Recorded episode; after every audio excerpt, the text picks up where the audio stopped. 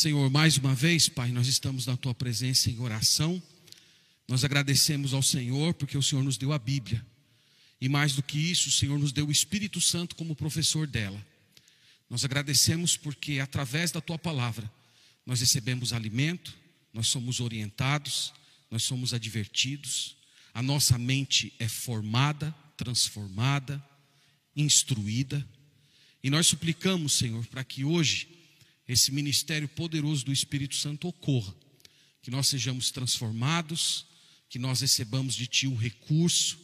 Nós vivemos, Senhor, da palavra que sai da Tua boca. Então, nos sustenta essa noite, trazendo o alimento que nós necessitamos para continuar vivendo para a Tua glória. Nós pedimos isso tudo no nome do Senhor Jesus. Amém. Efésios capítulo 4, eu quero ler com os irmãos, eu quero trazer nas próximas duas semanas, ficou muito alto, baixa um pouco. Nós vamos, irmãos, na, na, essa semana e na próxima, trazer duas mensagens em Efésios, e enquanto nós terminamos Gálatas, mas eu quero hoje trazer para os irmãos duas mensagens em Efésios capítulo 4, focalizando na parte prática da carta, que vai a partir do verso 17. Irmãos, vocês sabem que a palavra de Deus, lá em Tito capítulo 2, versículo 11, diz que a graça de Deus se mostrou salvadora a todos os homens, educando-nos para que, renegadas toda a impiedade e as paixões, vivamos o presente século sensata, justa e piedosamente. O Evangelho de Jesus Cristo não foi dado apenas para perdoar os nossos pecados o Evangelho tem como objetivo nos orientar. O Evangelho é pedagógico, o Evangelho nos educa. O Evangelho ensina o tipo de pessoa que nós devemos ser e aquele tipo de, de ser humano que nós não devemos querer ser. E é isso que eu queria mostrar para os irmãos hoje, na, nessa segunda parte da carta de Paulo aos Efésios. Os irmãos vão ver Paulo dizendo como nós devemos viver. Ele vai dizer basicamente como é que o Evangelho nos educa, como é que o Evangelho forma na gente um novo ser. E esse assunto, irmãos, é da mais absoluta necessidade, porque vocês sabem que a palavra santidade, embora esteja na maioria, na, na boca da maioria do povo evangélico, são poucos os que de fato conhecem o sentido dessa doutrina. Nós temos por várias semanas tratado desse assunto na escola dominical, e eu tenho repetidamente falado para os irmãos que há uma visão distorcida da santidade que se aproxima dela como se a santidade fosse uma espécie de um comportamento místico, que deixa você meio elevado, talvez com experiências estáticas, em alguns casos deixando você até meio esquisitão. Então hoje nós vamos ver o que significa santidade. E os irmãos vão perceber que a santidade não tem tanto a ver com experiências estáticas, mas muito mais com a formação de um caráter. E é isso que nós vamos ver hoje em Efésios capítulo 4, a partir do versículo 17. Os irmãos devem saber que essa carta de Paulo ela é dividida em duas partes. Do, até o capítulo 3, o apóstolo Paulo fala mais daqueles aspectos doutrinários. Ele explica o evangelho, ele diz por que ele foi preso e agora, nessa parte prática, ele se ocupa de como o povo de Deus deve viver diante de tamanha salvação que foi dada pelo Senhor. Então, nós vamos ler o texto todo, do 17 ao 24, depois nós vamos voltar, pontuando aqui, nos aproximando da passagem do que ela nos ensina. Efésios 4, 17, a Escritura diz assim: Isto, portanto, digo e no Senhor testifico que não mais andeis como também andam os gentios, na vaidade dos seus próprios pensamentos, obscurecidos de entendimento, alheios à vida de Deus por causa da ignorância em que vivem, pela dureza do seu coração, os quais, tendo se tornado insensíveis, se entregaram à dissolução para com avidez cometerem toda sorte de impureza. Mas não foi assim que aprendestes a Cristo.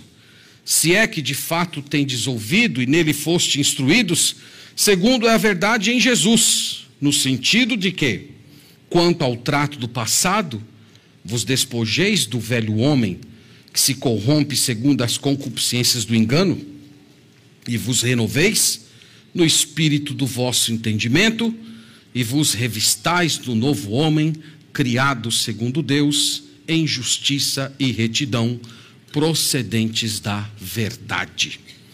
Amém. Nós poderíamos dizer que a ideia básica dessa passagem é mostrar como nós devemos viver. E nós poderíamos eh, dividir esse parágrafo todo em duas ideias. Primeiro, Paulo vai dizer como nós não devemos viver, e depois dizendo como nós devemos viver. Então, uma, primeiro, ele, ele, ele faz uma abordagem mais negativa, mostrando o que nós não devemos querer ser, e depois ele vai falar sobre o tipo de pessoa que nós devemos desejar ser em Cristo Jesus. Então, o que, que ele fala aqui sobre o que nós não devemos ser? Ele diz, irmãos, em primeiro lugar, que nós não deveríamos ser, não deveríamos querer ser semelhantes aos gentios. É isso que ele diz no verso 17. Isto, portanto, digo e no Senhor testifico que não mais andeis como também andam os gentios. A pergunta aqui seria: o que significa gentil? Quem é? Quem são os gentios? Nos tempos bíblicos, na época do Novo Testamento, a palavra gentil era utilizada para se referir a todos aqueles povos que estavam debaixo da autoridade do Império Romano e que não eram judeus.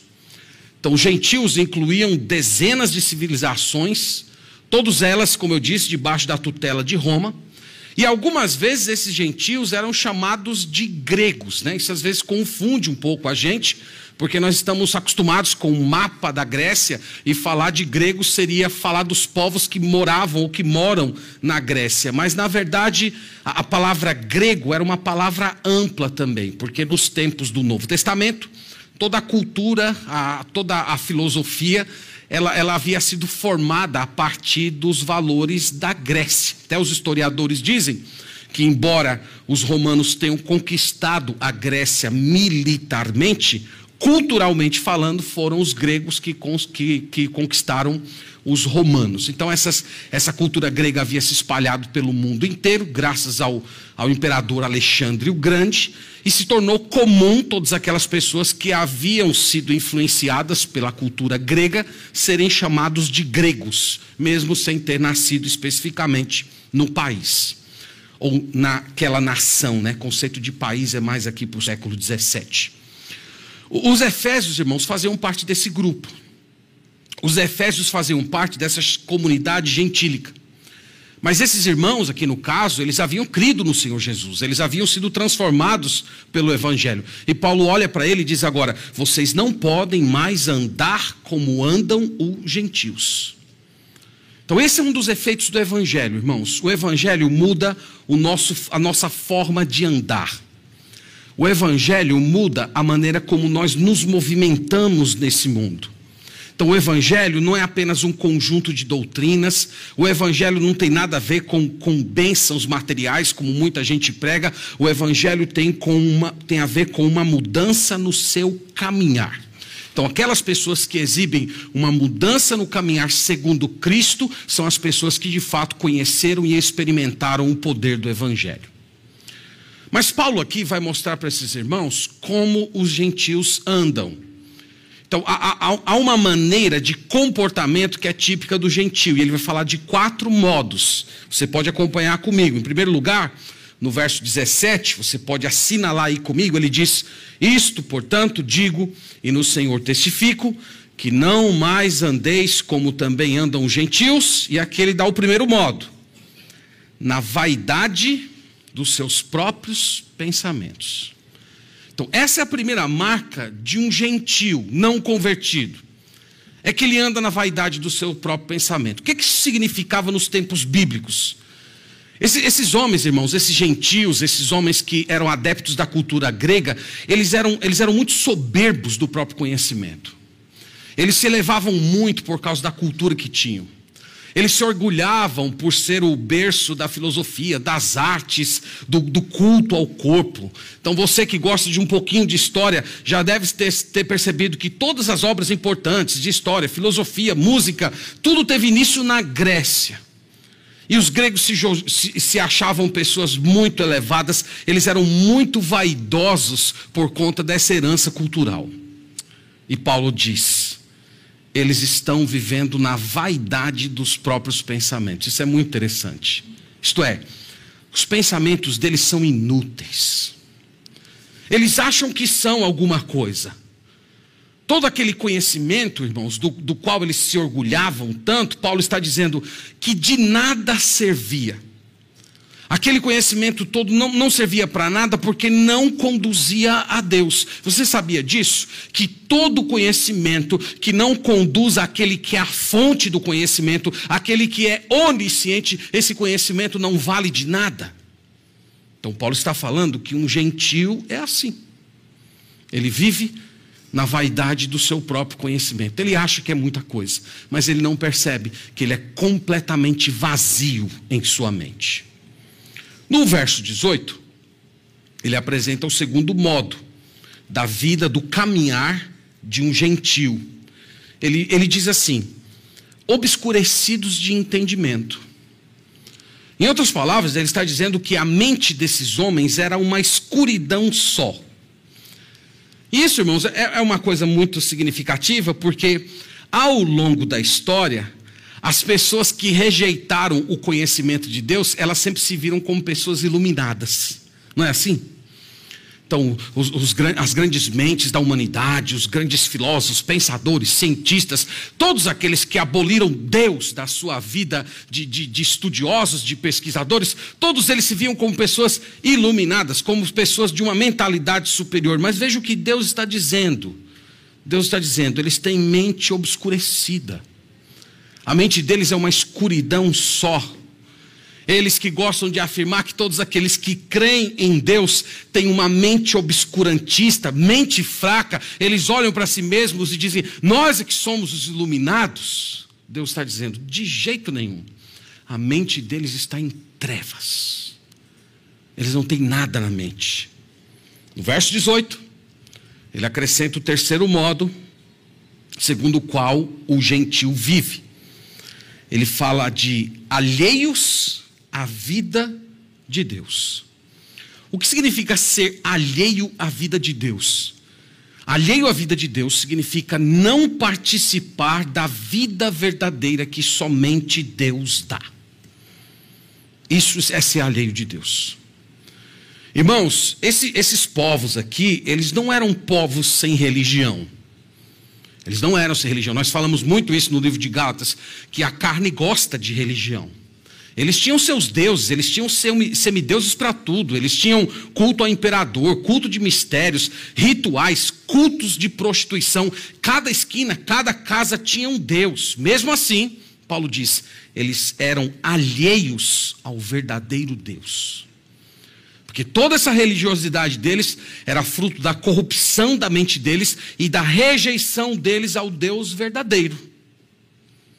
Então é assim que Paulo se refere às pessoas que vivem na idolatria. Vocês sabem que até hoje tem gente que olha para aqueles povos né, que, que não foram alcançados. Né? Ontem eu estava assistindo uma aula com um professor e, e ele estava falando que no Brasil existem aproximadamente 106 etnias indígenas que não foram alcançadas pelo Evangelho ainda, que nunca conheceram o que é um missionário. E se você chegasse lá em uma dessas etnias, essas pessoas têm religião. Essas pessoas adoram deuses, essas pessoas criaram deuses. E muitas pessoas inocentemente acham que eles estão fazendo isso com um gesto de boa fé. Eles estão fazendo isso porque eles estão ali meio que tentando, meio que tateando, procurando o Deus verdadeiro. E quem sabe Deus vai levar em conta essa, essa fraqueza deles, essa limitação deles e vai de alguma maneira salvá-los. Tem gente que pensa nessa, dessa forma tão ingênua. Mas olha o que Paulo está dizendo aqui. Ele está dizendo que essas pessoas, na verdade, elas são alheias ao Deus verdadeiro. Elas não são inocentes do seu próprio pecado.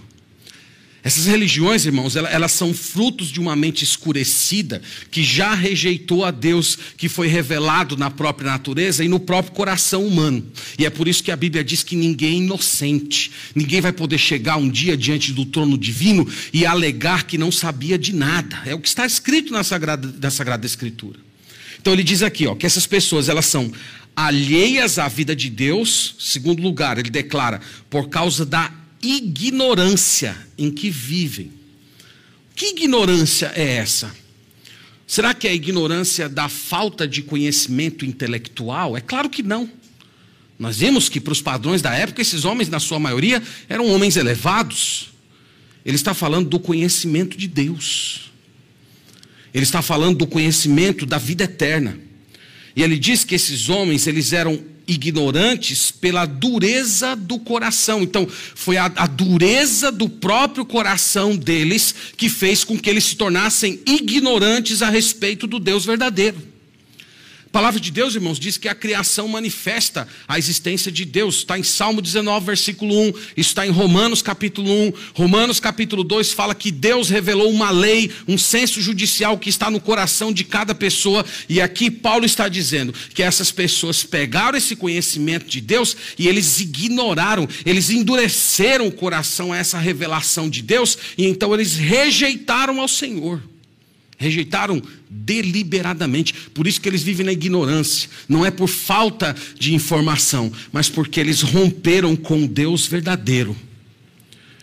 Então, irmãos, isso deixa muito claro que ninguém nasce ateu. Ninguém nasce ateu. Ser ateu é uma decisão deliberada. O Charles Spurgeon uma vez falou que ser ateu é era uma coisa muito estranha, porque nem os demônios são ateus. Até os demônios acreditam na existência de Deus. Mas aqui Paulo está falando de pessoas que se alienaram de Deus, porque elas tomaram uma decisão consciente de fazer isso.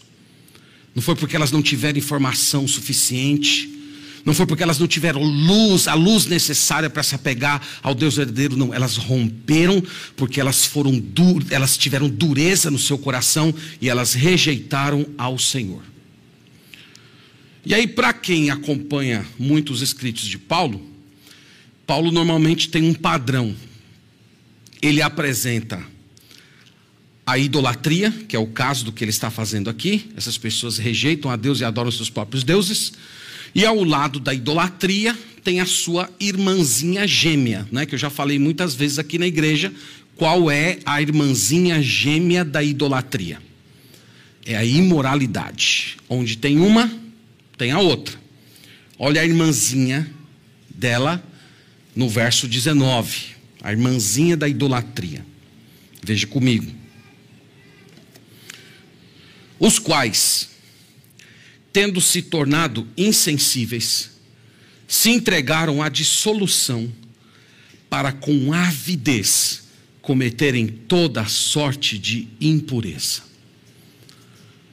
Por elas terem rejeitado a Deus, é o que ele disse no verso 18, essas pessoas, irmãos, perderam completamente o referencial de moralidade.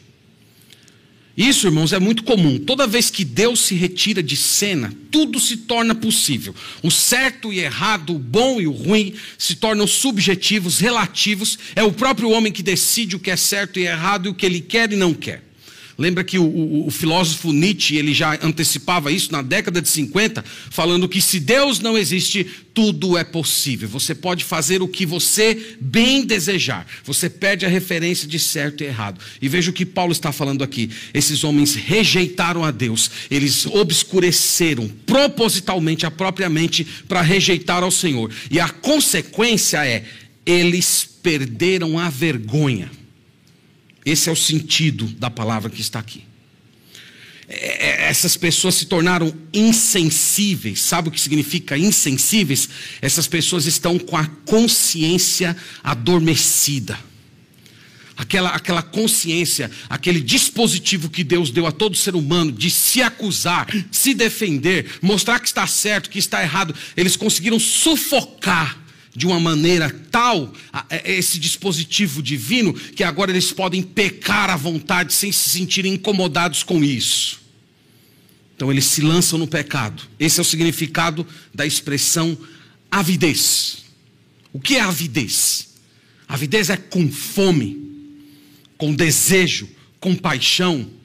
A ideia de ter, não ter mais limites. Então essas pessoas se, se lançam como morrendo de fome sobre toda sorte de impureza. Quando nós lemos um texto como esse, a gente até pensa que parece que Paulo escreveu para a sociedade do século 21. Esse texto aqui é muito atual. Nós estamos vivendo um tempo, irmãos, em que as pessoas perderam a vergonha. Pessoas, nós estamos vivendo numa, numa, numa, numa geração que não apenas em que as pessoas cometem imoralidade, porque a imoralidade sempre existiu desde quando o pecado entrou, mas nós estamos numa era em que as pessoas se orgulham da imoralidade, elas promovem a imoralidade, elas mostram a imoralidade como sendo uma forma superior, uma, uma forma superior de vida, eles mostram que é, que é prazeroso, que, que requintes de imoralidade. Então, o, o que isso sinaliza? Sinaliza o abandono de Deus, sinaliza a idolatria. Então, onde você vê uma sociedade tremendamente pervertida, como a nossa está se tornando cada vez mais, isso significa que ela se afastou do Senhor, que ela, que ela rompeu com o Deus verdadeiro, com tudo aquilo que representa o Evangelho. Era, é assim nos nossos dias e era assim também nos tempos do apóstolo Paulo. Você que já estudou um pouquinho de, de cultura grega, você já deve ter percebido que era uma cultura extremamente permissiva. Homens tinham homens como amantes de uma forma pública, a prostituição era uma coisa comum, até incentivada, a homossexualidade também. Tem uma obra terrível, né, chamada a, a Vida dos Césares. Lá mostra que pelo menos nove dos dez imperadores eles tiveram relacionamento com outros homens. Isso era uma coisa comum e incentivada. E como é que essas pessoas chegaram a esse ponto? Paulo está dizendo dureza de coração, rejeição a Deus. Essas pessoas pensavam que eram iluminadas, mas na verdade elas tinham mente obscure, obscure, obscurecida. E o resultado é idolatria e imoralidade. Essa é a descrição das, da cultura dos tempos bíblicos, é a descrição da nossa cultura, e isso mostra, irmãos, para todos de uma forma muito clara: o homem não mudou o homem continua o, me, o mesmo, a, a, tecnologia pode ter avançado, mas interiormente o ser humano continua do mesmo jeito, e é por isso que o remédio que era, que era oferecido para o homem do primeiro século continua sendo o mesmo remédio para o homem do século 21, porque essencialmente o homem continua o mesmo. Ele rejeitou a Deus e está vivendo imoralidade, e a solução é o Evangelho de Jesus Cristo, é a conversão ao Senhor Jesus, é o abandono da vida de pecados e o cultivo da santidade. Lembre-se que Paulo está escrevendo isso para uma igreja. E ele está dizendo para uma igreja, ele está apontando o modo como o gentil caminha. E ele diz: Vocês que são igreja de Cristo, vocês não podem caminhar dessa maneira.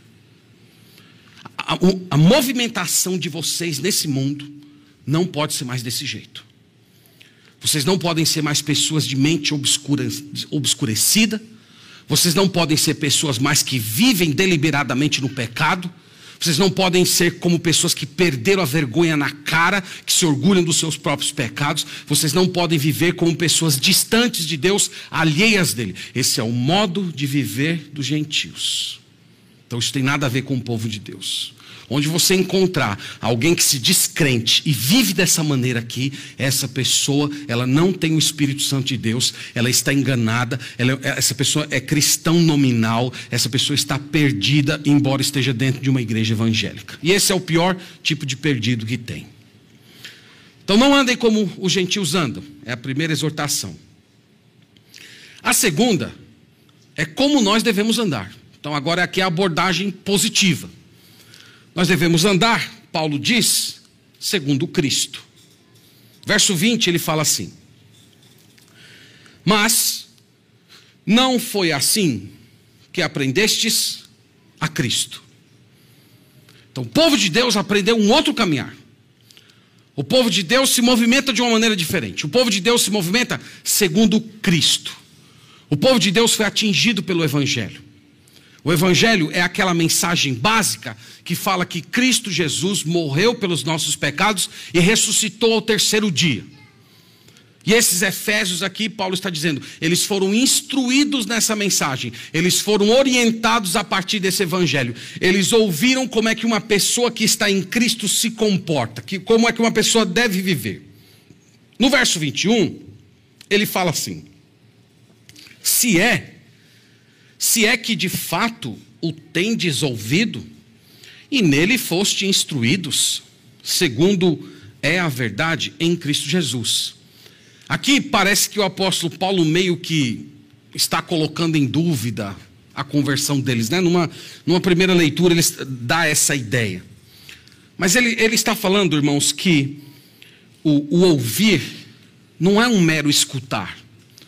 Se é que vocês ouviram, não é, não é simplesmente o escutar uma mensagem, escutar a respeito de Jesus.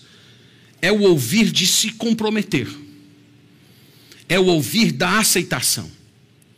É o ouvir de você tomar a, aquela mensagem para você dizer: Isso aqui de hoje em diante é meu.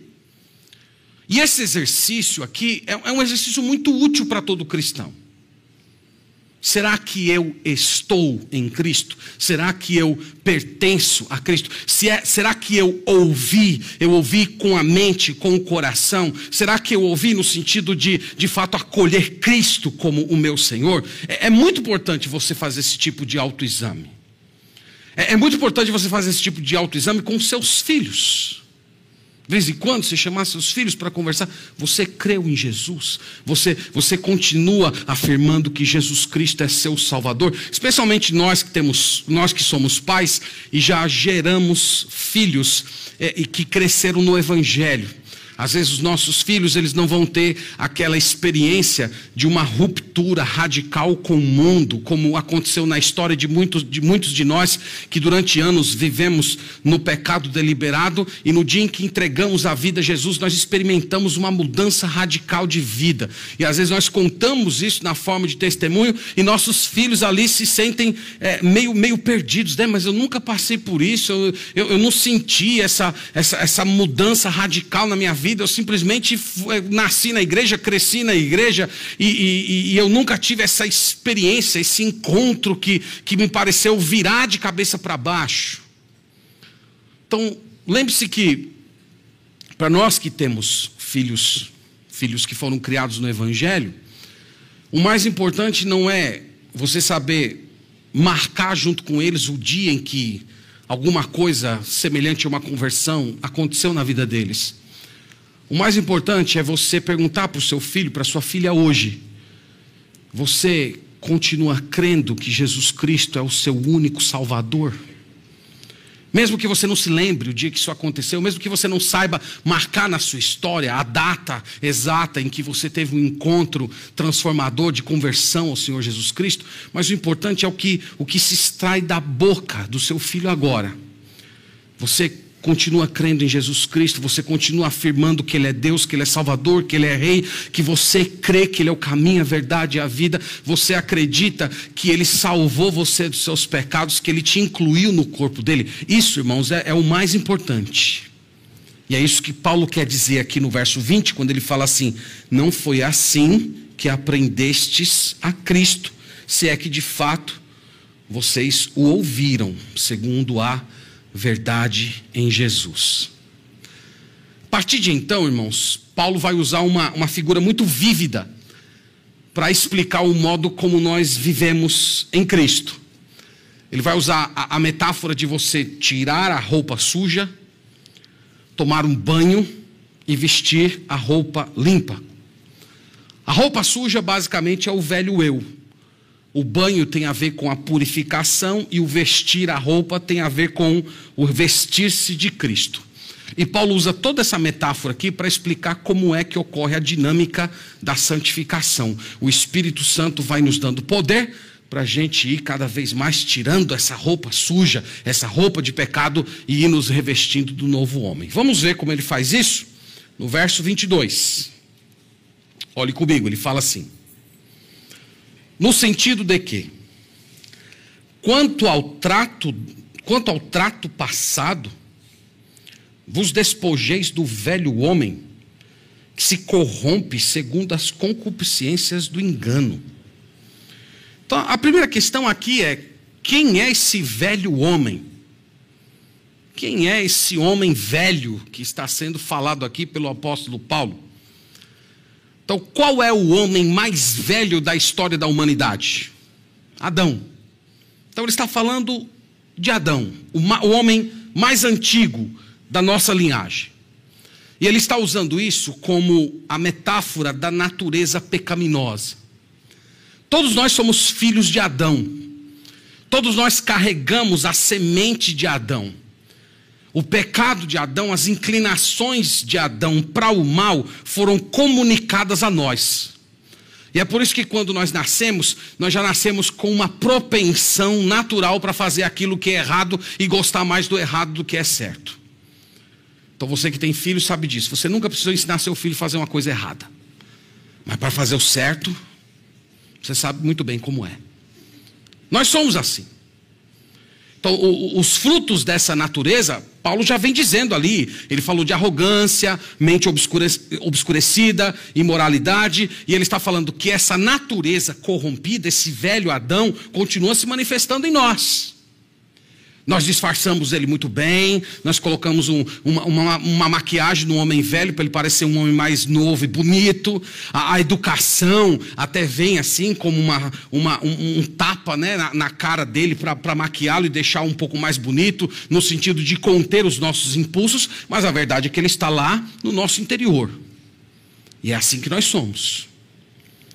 Então, o que Paulo está dizendo, irmãos, é que todas essas coisas que ele condenou aqui atrás elas estão dentro de nós ainda. Então ainda tem pecado dentro de você. Quando ele diz que você não deve andar mais segundo essa natureza, é dizendo que as inclinações para viver dessa maneira, elas ainda estão dentro do seu coração. Você está tentando disfarçar, mas elas estão dentro de você. E ele diz que nós precisamos nos despir dessa natureza. É o que ele quer dizer quando ele fala, e vos despojeis do velho homem. Ele diz: você tem que tirar essa roupa. Então, como é que você tira essa roupa? Como é que você tira a roupa da imoralidade? Como é que você tira a, a, a roupa da mente obscurecida? Como é que você tira a, a roupa dessa tendência de querer se alienar a Deus e viver do seu próprio jeito? Você precisa mortificar a carne todos os dias. Você precisa dizer não para o pecado todos os dias. Então é como se o, o, velho Adão estivesse constantemente tentando ocupar os espaços, ele estivesse ganhando lugar no seu coração, e você precisa mandar ele se calar, você precisa repreendê-lo, você precisa dizer que você não vai segui-lo. Você precisa lembrar a si mesmo que o velho Adão já foi crucificado em Cristo e que hoje em Cristo você não precisa mais se subjugar a ele. Irmãos, isso é uma luta constante. Todos os dias. Sem descanso. O velho Adão tentando se manifestar. Todos os dias, essas inclinações vindo com força, com poder, parecendo que vão arrebatar a gente de uma vez por todas. E todos os dias nós tentando arrancar essa roupa, dizendo para nós mesmos: eu já fui crucificado com Cristo, o meu corpo não pertence mais ao pecado. O, o poder do pecado sobre mim já foi quebrado, eu não estou mais debaixo do pecado. Então, é isso que Paulo quer dizer com se despojar. É você resistir a isso. É você resistir a essas inclinações no, no poder do Espírito Santo. E tem uma coisa que ele diz aqui, irmão, sobre o velho Adão, muito interessante. Que ele diz assim: que nós temos que nos despojar do velho homem. Agora veja essa penúltima frase: que se corrompe. Isso é uma coisa muito interessante, porque a, o, a velha natureza, essa natureza propensa para o mal que nós ainda carregamos, não há redenção para ela ela não vai ser salva. Ela, ela não vai ser transformada. A Bíblia não diz isso. A Bíblia diz que ela precisa ser mortificada. Então não tem como você tentar fazer um pequeno ajuste, não tem como você colocar um band-aid, não. É, a, a solução é morte. E se você não fizer isso, ele está dizendo assim: que ela vai se corrompendo, isto é, com o passar dos anos você vai se tornando uma pessoa pior. Então, se você não se despojar, é, é, é, é, essa, essa natureza, ela não só vai ocupar os seus pecados, mas esses pecados eles vão se tornando cada vez mais graves com, com o passar do tempo. Então, ela te corrompe, ela vai te destruindo, ela vai te matando, ela vai te corroendo por dentro. É isso que o apóstolo Paulo está falando. E ele diz que ela se corrompe, ele acrescenta, segundo as concupiscências do engano. Sabe o que significa concupiscências do engano, ele está querendo dizer que essa velha natureza, ela tenta nos enganar a respeito dos nossos desejos impuros. É, é, é, essa, essa, velha natureza, ela, ela fica meio que inventando desculpas para justificar os nossos pecados e a ausência de mudança na nossa vida. E ela faz isso de diversas maneiras. Às vezes, é, tentando assim meio que assumir uma fraqueza total, do tipo, ah, todo mundo é pecador mesmo, né? Aquele que não tiver pecado atira a primeira pedra. Então, são, são as justificativas. Ou, ou, de repente você se comparar com outros. Ó, oh, eu tenho isso aqui, mas fulano, ah, você não viu ali. E você vai ali, né, tentando usar os pecados dos outros para meio que, que diminuir o seu. Então, todos esses dispositivos, irmãos, é o que Paulo diz aqui, ó, são as concupiscências do engano. Então, se você está aqui hoje e você tem inventado justificativas para os seus pecados, você tem procurado se desculpar, criar ali mecanismos psicológicos para você ficar falando para si mesmo, para quando chegar à noite você deitar a sua cabeça no travesseiro e dormir com tranquilidade, para você não, não ter nenhum tipo de, de incômodo emocional por causa das coisas que você anda fazendo e pensando. Isso é sinal de que você já está em processo de corrupção. Isso é sinal que o engano já está ocupando o lugar que deveria ser da persuasão do Espírito Santo. O Espírito Santo, ele veio para ficar impactando seu coração, incomodando você a mudar de vida. Mas o engano faz com que essa obra do Espírito Santo seja apagada. Então, se você está nessa condição, isso indica um estado grave da sua alma. Você está sendo corroído pelo engano. Então, Paulo diz: a solução é tirar essa roupa. A solução não é você tentar modificar a si mesmo, a, a, a, solução não é você dizer eu vou melhorar aos poucos, não. A solução é radical, a solução é morte. A solução é, é, é tirar essa roupa de uma vez por todas. Essa ideia de que você vai abandonando aos pouquinhos é simplesmente o pecado tentando ganhar mais algum tipo de fôlego para se fortalecer. Tudo isso é engano. É engano do seu próprio coração. É o engano do seu velho eu. É o velho Adão tentando se manter casado com você. Então é isso que Paulo está dizendo. No verso 23, vamos até lá. Ele diz o que nós temos que fazer. Aqui eu chamei de banho. A roupa para ser tirada. O verso 23 é o banho. Ele fala assim: E vos renoveis no espírito do vosso entendimento. Isso, isso é muito interessante, irmãos, porque ele não fala para você renovar o entendimento, ele fala para você renovar o espírito do entendimento. Qual, qual é a ideia? É que é como se por trás da sua mente houvesse um espírito. A palavra espírito aqui, evidentemente, é, é metafórico. É, é só para dizer assim que não, não é necessariamente o que você pensa, mas é o que orienta o seu pensamento. Então, o espírito é, é a orientação da sua mente. Então, ele está falando: se você quer mudar, você precisa de uma nova orientação psicológica, para usar uma, uma palavra da moda.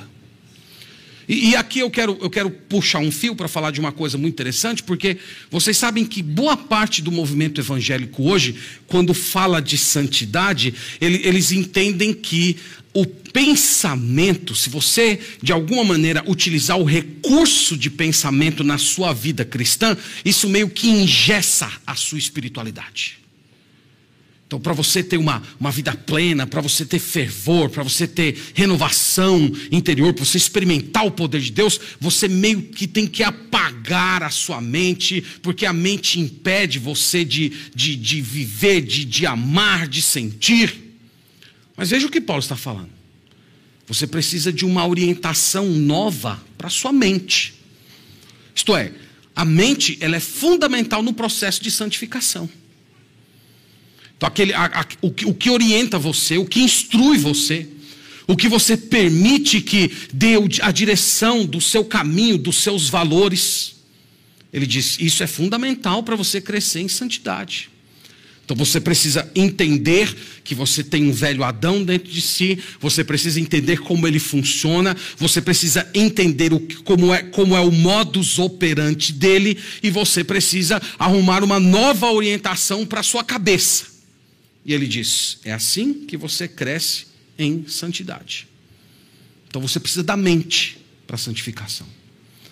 A santificação não tem a ver apenas com emoções. Aliás, eu diria que tem pouco a ver com emoções, pode incluir emoções, mas ela tem mais a ver com a orientação da sua mente. Você é orientado pelo Espírito Santo de Deus ou você é orientado por sua própria carne? O, que é que determina os seus valores? A Sagrada Escritura ou, seu, ou, ou seus próprios conceitos?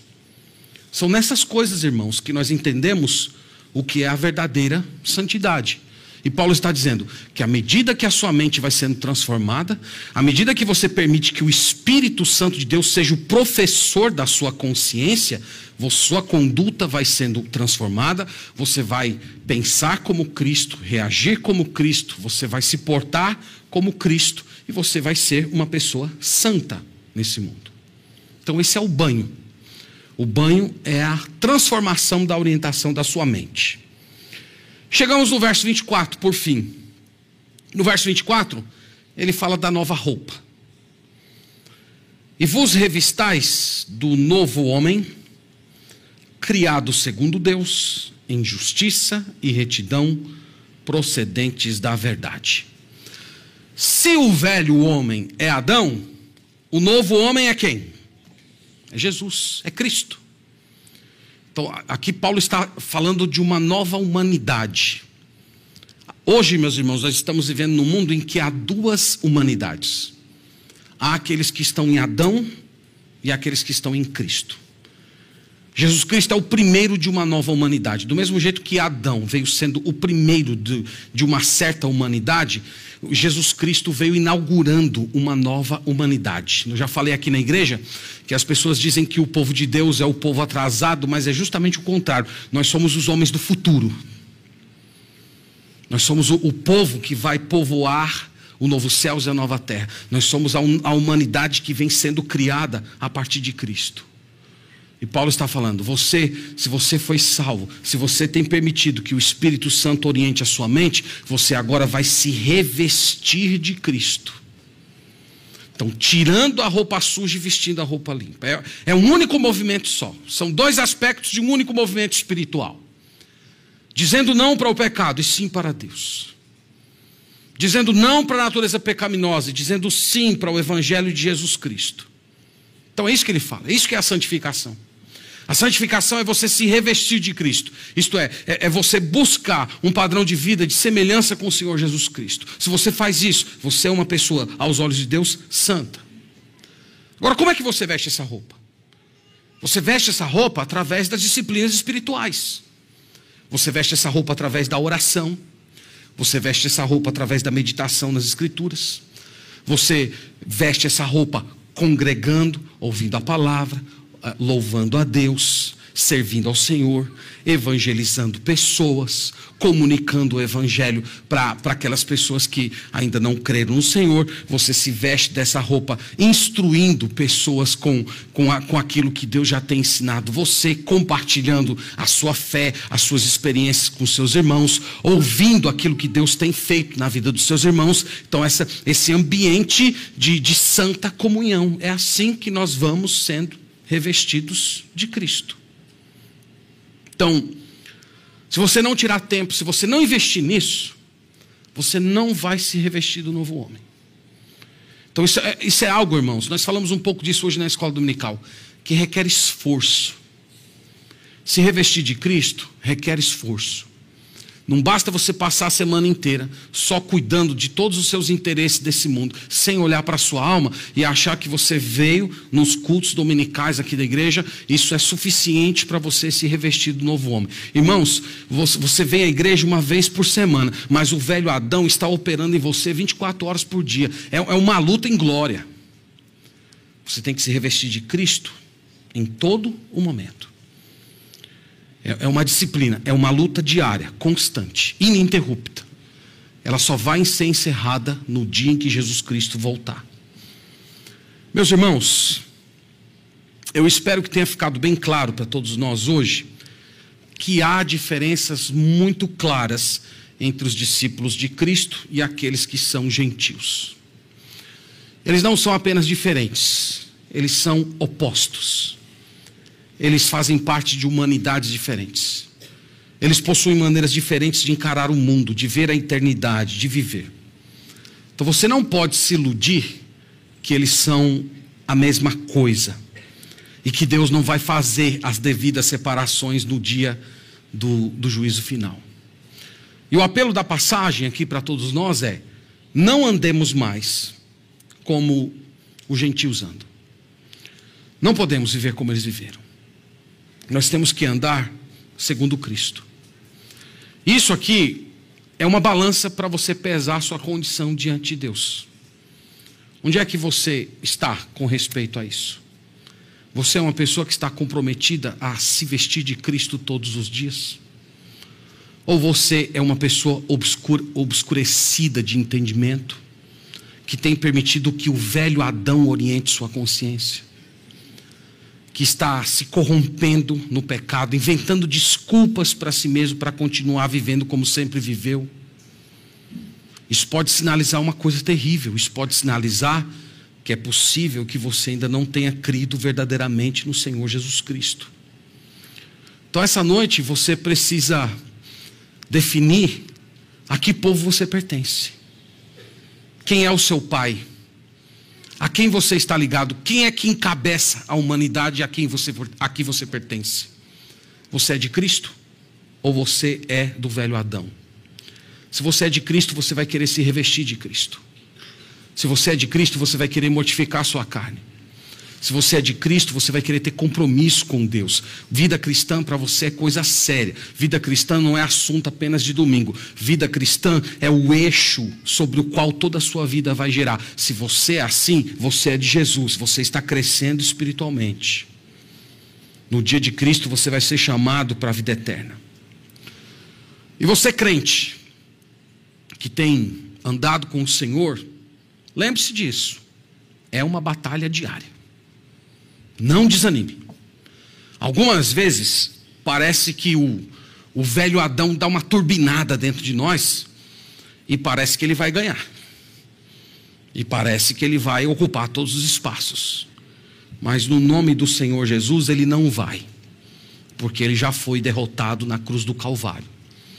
Ele pode até em algumas circunstâncias vencer uma batalha ou outra, mas a guerra ele vai perder, porque ele já foi destruído através de Cristo. Cristo já triunfou sobre o pecado, Cristo já venceu o velho homem, Cristo já iniciou uma nova humanidade e nos colocou nela.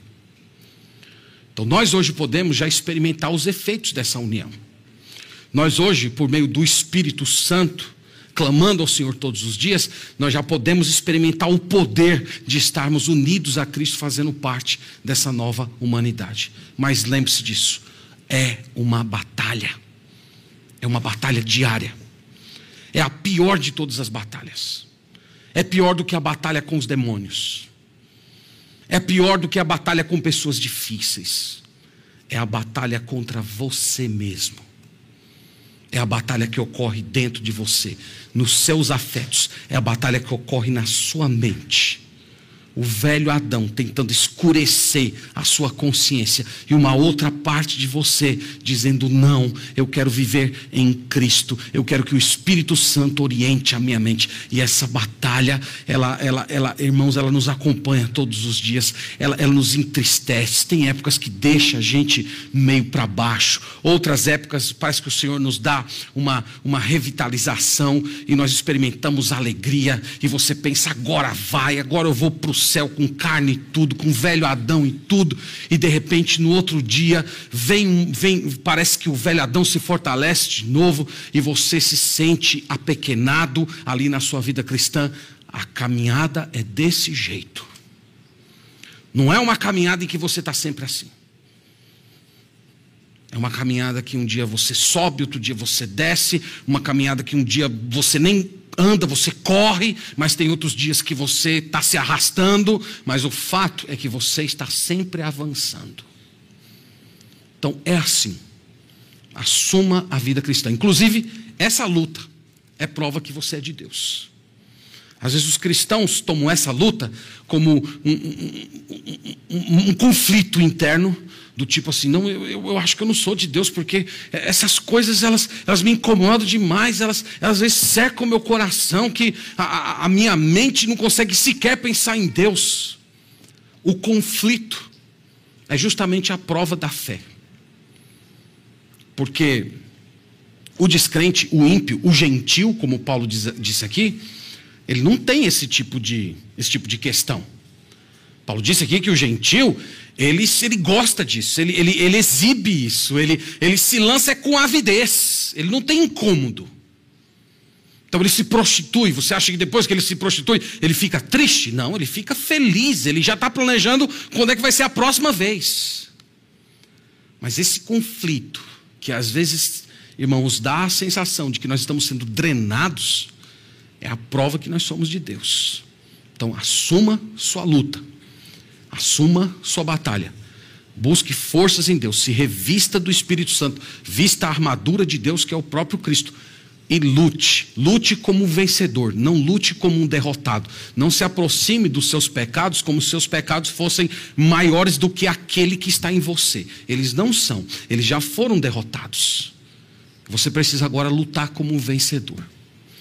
Então, que Deus nos abençoe, irmãos. Que a palavra de Deus opere em nós que a nossa mente seja orientada pelo Espírito Santo. Esse é o desejo, irmãos, do meu coração. Tudo que eu posso fazer aqui por vocês é expor a Escritura e orar por vocês.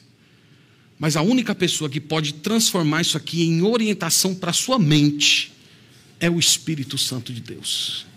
Ele que é o grande pregador. E eu espero que essa noite ele tenha sido o grande mestre que instruiu a todos nós na verdade do Evangelho, modificando a nossa consciência para a glória do Senhor e para a santidade da igreja. Amém. Vamos orar e vamos agradecer e pedir isso ao Senhor. Pai Santo, nós agradecemos por tua palavra, nós agradecemos porque o Evangelho de Jesus Cristo não apenas perdoa os nossos pecados, mas nos educa, nos ajuda a renegar as paixões e as impiedades, e vivermos de modo justo, sensato e piedoso. Hoje, Senhor, nós nos colocamos na tua presença, clamando para que o teu Santo Espírito, no poder dele, subjugue através do nosso esforço o velho Adão, que cada vez se corrompe segundo o próprio engano do pecado. Nós sabemos, Pai, que esse princípio ainda existe no nosso coração, que ele está ativo. E ele deseja ocupar um lugar que pertence exclusivamente a Jesus Cristo. Mas hoje, Senhor, nós pedimos o teu auxílio. Nós pedimos poder do alto. Nós pedimos uma renovação de mente. Nós pedimos que o Senhor faça com que o teu Santo Espírito seja o orientador da nossa consciência e que Ele venha nos instruir na verdade, e que através, Senhor, desse santo ensino, nós venhamos a nos revestir de Cristo. Eu oro, Senhor, pelas pessoas que aqui estão e que vivem uma realidade na qual são subjugadas pelo pecado, que estão obscure, obscurecidos no entendimento, distantes de Ti, que estão fracos, que estão vivendo em pecados deliberados. Eu oro, Senhor, para que hoje à noite seja o dia da libertação. Eu oro para que nessa noite, Senhor, seja o dia em que o velho Adão será subjugado e essas pessoas sejam revestidas de Jesus Cristo.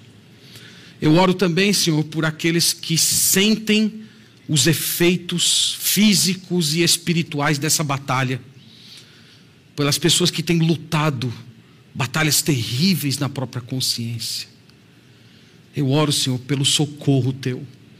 Eu oro para que essas pessoas sejam revestidas do Espírito Santo e que elas se levantem dessas, dessas fraquezas e lutem como vencedores em Cristo Jesus, recebendo o poder do Senhor para viver uma vida santa nesse mundo.